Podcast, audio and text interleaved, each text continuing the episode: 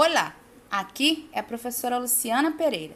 Estamos começando o podcast número 18 de língua espanhola, quarto bimestre, para a segunda série do ensino médio. Vamos falar um pouco mais sobre a comunicação não verbal? O conteúdo deste podcast está presente em El Mundo de la Comunicación. Confira. Importância de la comunicación no verbal. Es claro que la sociedad en la que nos movemos se encuentra en constante cambio y que la tecnología juega un papel importante en el desarrollo de la comunicación, donde en poco tiempo tenemos la oportunidad de transmitir mensajes, es muy importante conseguir que se lleve una comunicación asertiva como base fundamental en nuestras relaciones personales, profesionales y o laborales, logrando de esta manera que dicho proceso de comunicación no tenga un destino robótico y sistematizado. La importancia de la comunicación no verbal radica en que es esta precisamente la que permite una constante interacción con el receptor, debido a que este tipo de comunicación refuerza y da credibilidad a lo que se dice.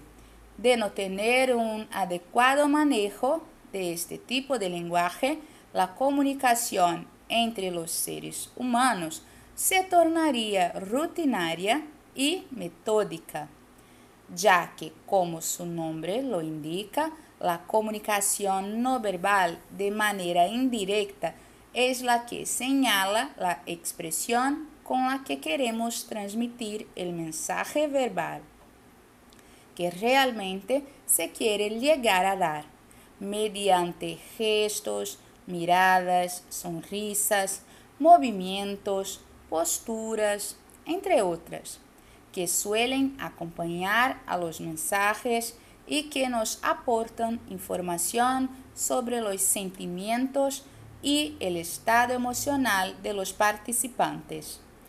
Otras razones por las cuales la comunicación no verbal es importante es el desarrollo y la relación de los seres humanos. Es porque esta nos aporta muchos beneficios, tales como a la contribución del desarrollo del lenguaje, haciendo de este una técnica dinámica y no rutinaria, favoreciendo de esta manera las relaciones sociales, debido a que nos permite entender y comprender las intenciones o sentimientos que el emisor quiere dar a conocer. Para dar un ejemplo, no es lo mismo que una persona no, no manifieste estoy triste con una sonrisa en el rostro a que nos lo diga con lágrimas de por medio, ya que este acto no verbal, lágrimas, automáticamente se asocia con nostalgia, o preocupación, aportando de esta manera fuerza a la información transmitida verbalmente.